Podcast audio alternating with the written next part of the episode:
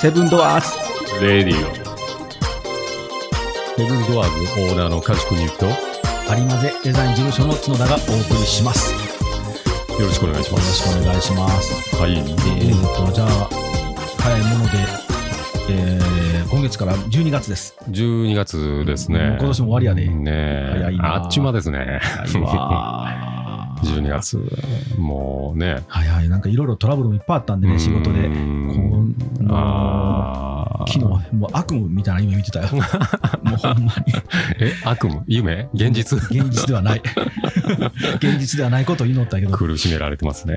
苦しめられたちょっとやっぱりうん、なかなかかねもうバタバタしすぎてやらななあかんことが全部吹っ飛んでたんでね、まあまあそんなことはあれなんだけど、ねまあね、12月は師走って言いますからね。幸せやね、ねあっちまで終わるで、うん。まあえっと、今月から一応、えーっと、うん前回前々回はセブンドアーズの紹介だったので、いまあ、いよいよいろんな紹介のコーナーといいますか、紹介の本編に入っていきたいんですけど、はい。まず一発目はカジ君のセブンドアーズといえば、このアイテムっていう、このブルガリアブルガリアの、ブルガリア関係ですね。ブルガリアですね。もう一発目がもうね、店の前にも置いてるように。うもんう最初からい。るスタメンというか、ね、うん、あの、強いアイテムですね、ブルガリアはね。じゃあまずその、うんもうブルガリアの食器の紹介からいきましょうか。そうですね。紹介っていうか、まあ、ブルガリアについて語ってみようかっていう。ちょっとブルガリア、えーちょっと皆さんを連れて旅行に行こうかなと。そうやねねコロナだし。そんな感じで、うん、ちょっと想像を膨らましながら。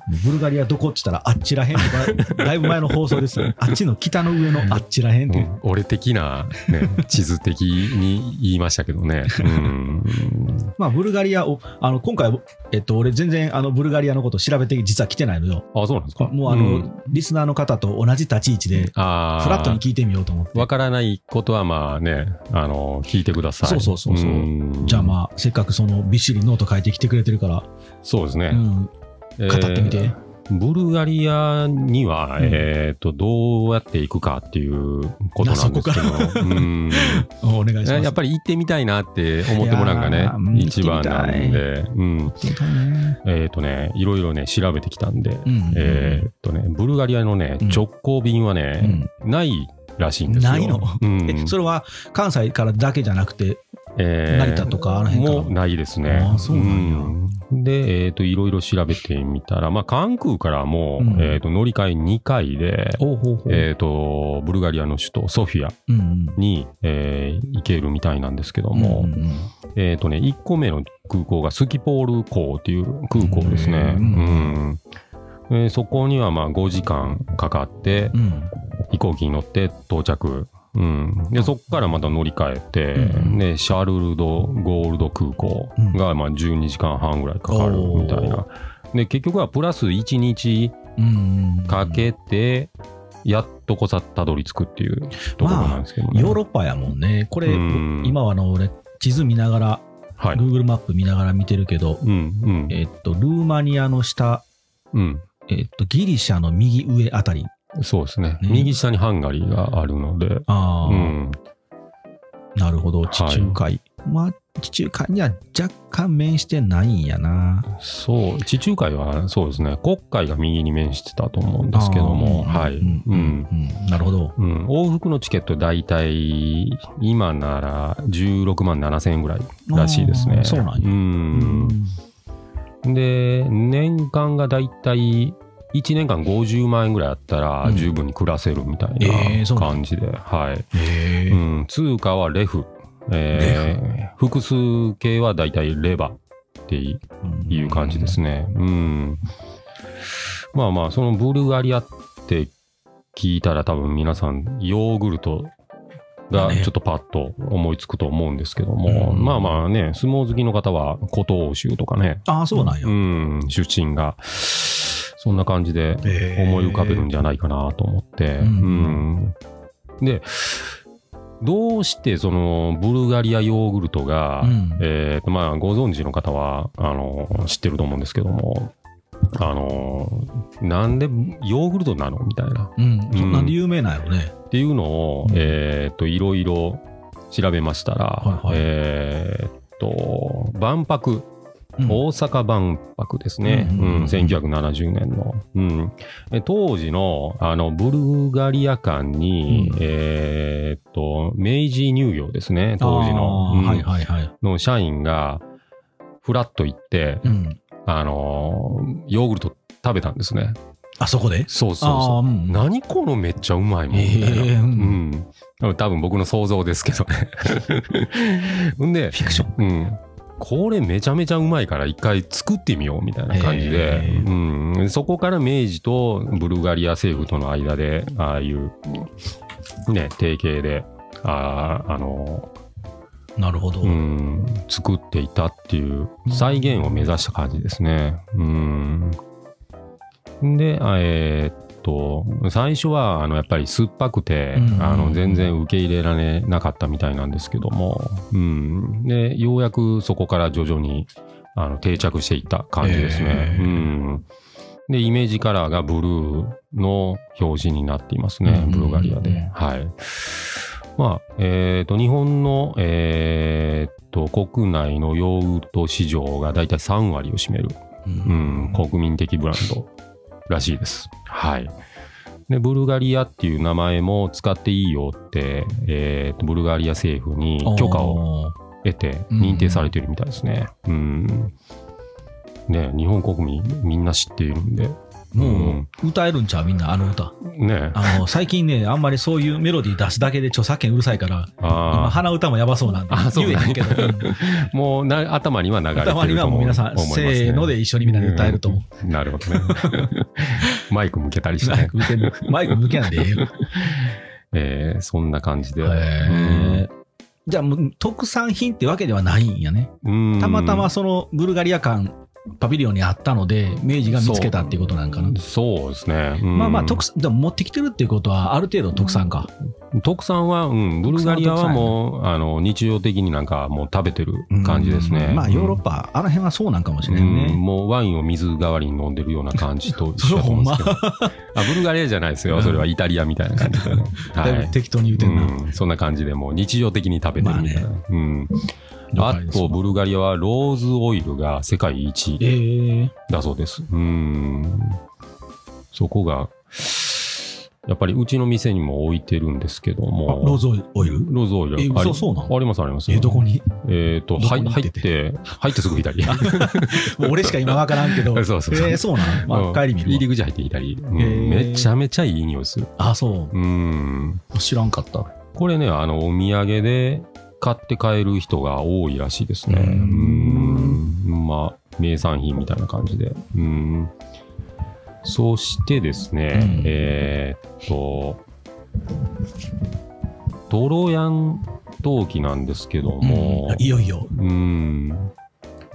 なんでトロヤン陶器とかが、あの、作り出したんかなっていうのも調べたんですけども、あの、標高が400メーターぐらいのとこだそうで、ううんん、で、農業には不向きなんですけども、あうーん、あの焼き物にはベストな粘土がそこにあったんですへね。ーうん、でもうん混ぜ物も入っていないので、うんうんもうそのまま練ったらもうすぐにあの陶器の形とかにしたらもう焼けるみたいな、あーうん、っていうのがあの土の質が良かったっていう感じで、うん、そこからまあ発展していったみたいですね。へーうんまあ、トロヤンの雫と呼ばれているこの涙目のね感じがうんすごく特徴的よね。そうですね。うん。で、3本のこの爪の、あの、うんうん爪楊枝みたいなやつでこう書くんですよ。うん。う。うんん。垂れ流した後に。うん。それがまた特徴的な。ああ、本当だ。これ模様全部これ3本、うん。このまあ、皆さん、またはいブログにアップするので見ていただいたらあれですけど、うん。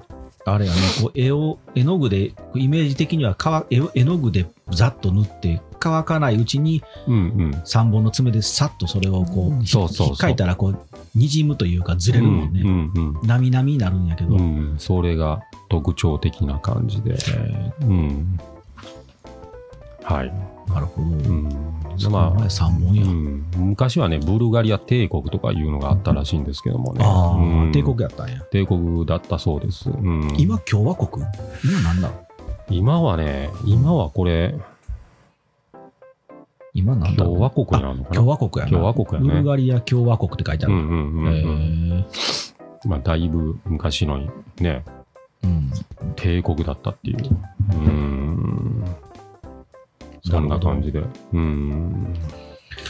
で、あと、これちょっと面白いなと思ったんですけども、うんあのーまあ、日本でもまあ世界的に共通だと思うんですけども、うんあの、はいといいえ、うんうんえーっと、ブルガリア語で、うんえーっと、はいはだ、だ、うん、いいえがね、ね。で、うん。えでがややこしい。ーうんではややこしいね。うんえーはいはだね。だ、うん、いいえはねえね。ね。うん、でって言いたらあるな。。でし ょごめんごめん で、えーはいって、うん。あの首縦に振るじゃないですか。うんうん。はい、うんはいうんってうん。yes, yes いいえって横に首振ると思うんですけども、これ逆だそうです。もうあかん、そんなん無理無理無理。ややこしい、ややこ しい。えーだから、いいえで、うんうんってやって、で、はいで、うんうんって、あかんあかんあかん一緒一緒。らしいですね。これ無理や。俺、ブルガリア無理かもしれない。 うんでも、現地の人は分かる人には分かってるらしいですよ。あーうんそらそう外人こんなことするみたいなね。ううんうんんうんそんな、ちょっと面白い小ネタがあった ので。 100%。うんわわわわわわわってなって、ジャンカジャンカジャンカジャンカってなると、ぐちゃぐちゃぐちゃってなると思う。そうそうそう。どっちなんやろみたいなね。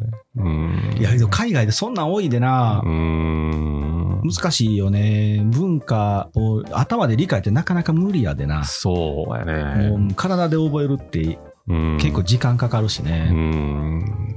でまあ、あと、まあね、気をつけやなかな、ハンドサインね。ああ、そうな。うんん、なんかいろんなんが、こう、普通にやってるね、うん OK サインが向こうはちょっと違うとかさ、あうあ。ん、あの、ね、お店入って何名様ですかって言ったうらんうんもう、ここねって、あ裏ピースみたいなのもう、んあれはダメみたいなあ。ね裏。ピースあかんの。裏ピースあかんみたいなね。えーうん前ピースもあかんとか。マイピースはノリノリすぎてあかんって。そうそう。親指立てるのはあかんとかね。もうなんか無理やもうんだから、あの、 行く前にね、あの、調べていかない。中国行くときだいぶ調べてたもんね、ガチそうそうう。そうそう。あれあかん、これあかんでね。いやー、難しいうわ。んそんなんだって、わからんし。日本ではね、当たり前でやってることがね、うん、海外行ったら、それもちょっともうすんごい失礼みたいなね。そうやうね。ん。なんかでもこう、それが増えると、こう、日本でもさ、うんあの海外の人、みんなあの、日本人に向かって手合わせてお辞儀するやんか。あーあれ、、にほ本来日本人向けじゃないやん。うんうんうんでも最、近日本人もなんか、ま逆にそれを真似して海外の人に手合わせてうん。お辞儀するようにししてるから、うんうん。なんかだんだんそれ日本の文化みたいに定着し始めてるけど、ああーれって違うよね。東南アジアっていうか、こう、なんか、な、な、な、なんやろ、生捨てじゃないけど、おうんうん。なんかこうするやんう、んかうん東南アジア系の人、こうするやんって、うんラジオであれやけど、手合わせて頭下げて、うん。でも日本人に普段俺ら、よう、カジ君、こんにちはってする。せえへんよね。せえへんよなうんうん。 でも外人みんなするやん、海外の人。もう仏教みたいな感じなのかうな。ん多分アジア全部まとめたあのイメージなんやろううんうね。んうんうん。でも日本人ってなんかそういうの、こう、寛容っていうか、まあそんなん日本ちゃうでって、うんあえて言えへんけど、うんうんうん海外の人ってなんか、ちょっと間違ったら結構本気で怒ってくるやうんん。うんうんうんねえ、うんほんまねえだかもうちょっとなんかフランクにしたいな。ら気使うな。あ、俺ちょっとなんか癖でやってもたみたいな。ううんん今の大丈夫やったんって思うわうな。ん、ちょっと悪い気してないかなとかね。う気遣いやな。ん、ねえ、本当に。うん繊細やもんな。繊細ですよ。うんそら腹壊す わ。そっちの繊細でね。 うんそうかまあね、うん、そんな感じですかね。まあ、ブルガブルガリア全体の。話はな、うん一応前置きとしてい、そしたら、はい。一応今月は、えーと今回とまた次回にブルガリアの今度食器のこのトロヤンのね、どれだね。うん、この食器に今度ちょっと注目していきたいので、まあ、あのブルガリアってこんなとこかなというのをうん。皆さんに知っていただいた上で、じゃあはいその標高の高いところで、うんいい土で取れたこの食器を今度次回は喋ってみますか、そうですね。うんはい。はい、そしたら、うんえっと本編これであれで、はい。今日からちょっと新しいコーナーをまた一つ増やそうかなと思ってますので新しいコーナー。うんはい。コーナー名とかってもう決まってるんですか コーナー名はね、一応、カッコ仮にしとくとりあえず。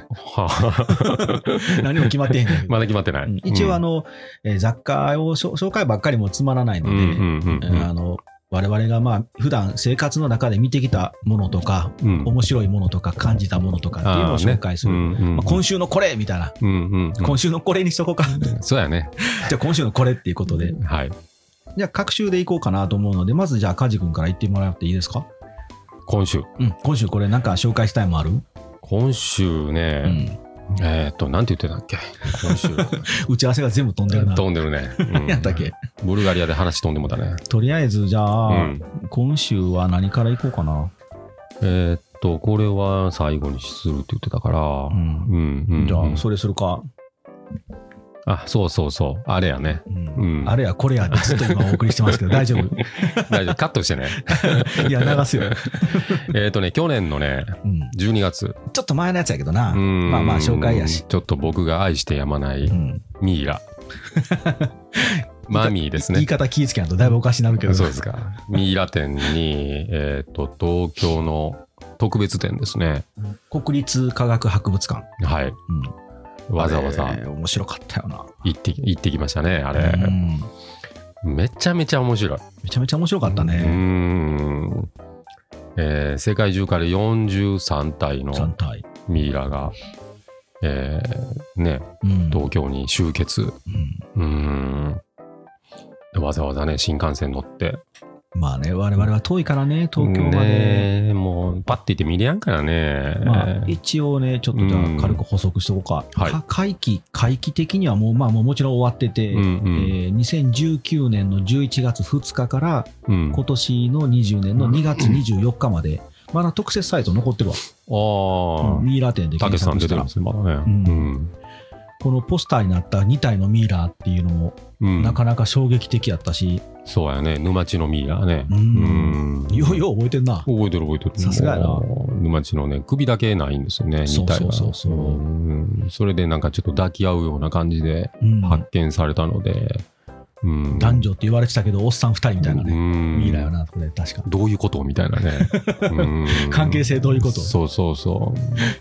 沼っちで処刑されたんか、うんあーうんまあなんかの生贄みたいな感じなんかなとか、ううんねエジプトのミイラとかもね、あったあった、うん有名なものもあったし俺衝撃やったあの日本人のあの自らミイラになった人まあもちろあーん即身仏ってのはあるけど、うんうんうんうんそうじゃなくてなんかこう人体実験みたいなのしながら、なんか自分をね、お医者さんの人おったやんか、うんうん、綺麗に残ってたやん、うんすごいようん、ねあの何渋柿かなんかの柿あーそうのそうねそうそうそう種いっぱい食べてなんかうん体がもう結局柿色みたいになってね、うなあん、もう超リアルですよね、うんうんああいうのがいいよねう。ん、あと兄弟のミイラね日本の、うんあーうんあったね自然ミイラであの昔の木の桶かなあれ、うんうん、あのそんなそれに入れてうんうん土の中埋めたみたいな、ねそのままやったもんね。ねそれの兄弟がね、うんあの細い人と太い人であそうやった。別れちゃって、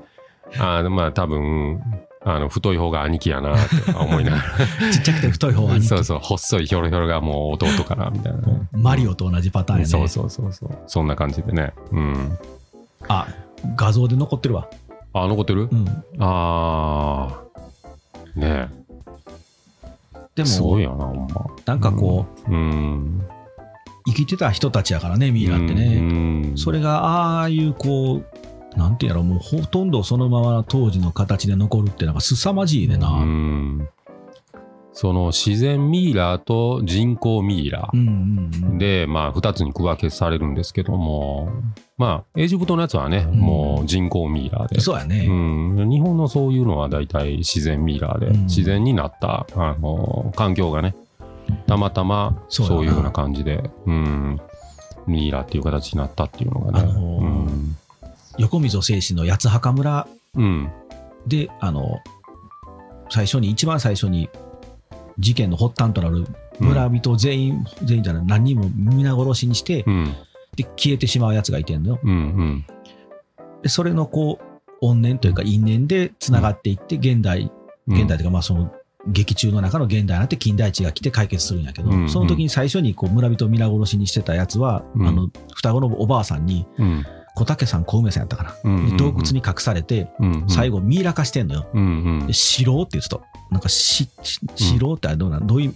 字書くのかあれやけど、うん多分このうん脂身というかうんうん贅肉っていうか脂身がなんかローになってうんうんそのままミイラ化するっていう設定やったで確かへー八つ墓村のはなんかし、うん、うん俺それで最初初めてミイラ知ったもんうん子供の頃うんあの映画見てね昔のなんかああいう映画とかテレビのやつってうん結構ね怖いやつ多かったもんね多かった多かった面面白かっったけどねたねえなん俺か金田ね一好きようん四郎って死のローって書くああーはいはいはいロザリアちゃんねのあれも四郎みたいうんあれ自然でその環境が良くてうん自然になってるんでこれこの子でもすごいよな、ううんうんん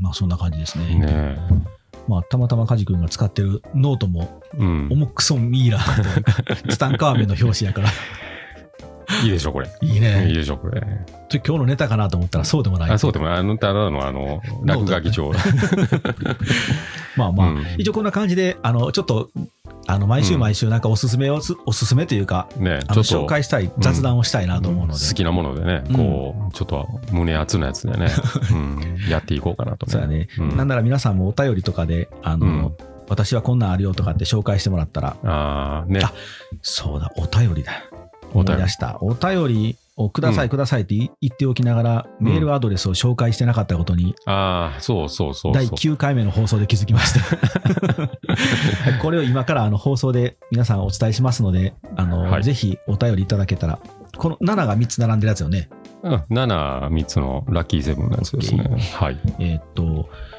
綴り的には SEVEN、うん、これでセブンセブン。ではい。 RADIO セブンラジオセブンレディオうん。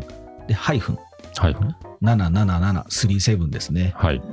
でアット yahoo.co.jp ではい。もう一回言わせていただきますねはい。えっ、と SEVENRADIO うんセブンレディオハイフン777うんあと yahoo.co.jp で、もしよろしければ、なんかあの、もう、ちょっとした大したことなくてもいいので、メッセージいただけましたら、はい。特に答えづらい質問が一番梶君にはとってありがたいらしいので、 なんでいじめいてあげてくえだいさい。え、どしどし応募くださえ声で言うたら 来るで、ほんまに。 い。そうかな。ちょっとええ声で言うてみようかな。毎週言うてるけど、毎週ええ声のツッコ ミ、もう飽きてきたんやけどね。いや、まあ、持ちネタとしておお落としていこうかなと思ってね、毎まだ回。まだ言いますね。ええええあら、まだ言うな。はい。 お付き合いください。 OK じゃあまあ、とりあえずええ声で、じゃあ今週は。じゃあまた来週は、えっと、トレアの紹介しますので、よろしくお願いします。そうですね。ははいい。じゃあさよなら。さよなら。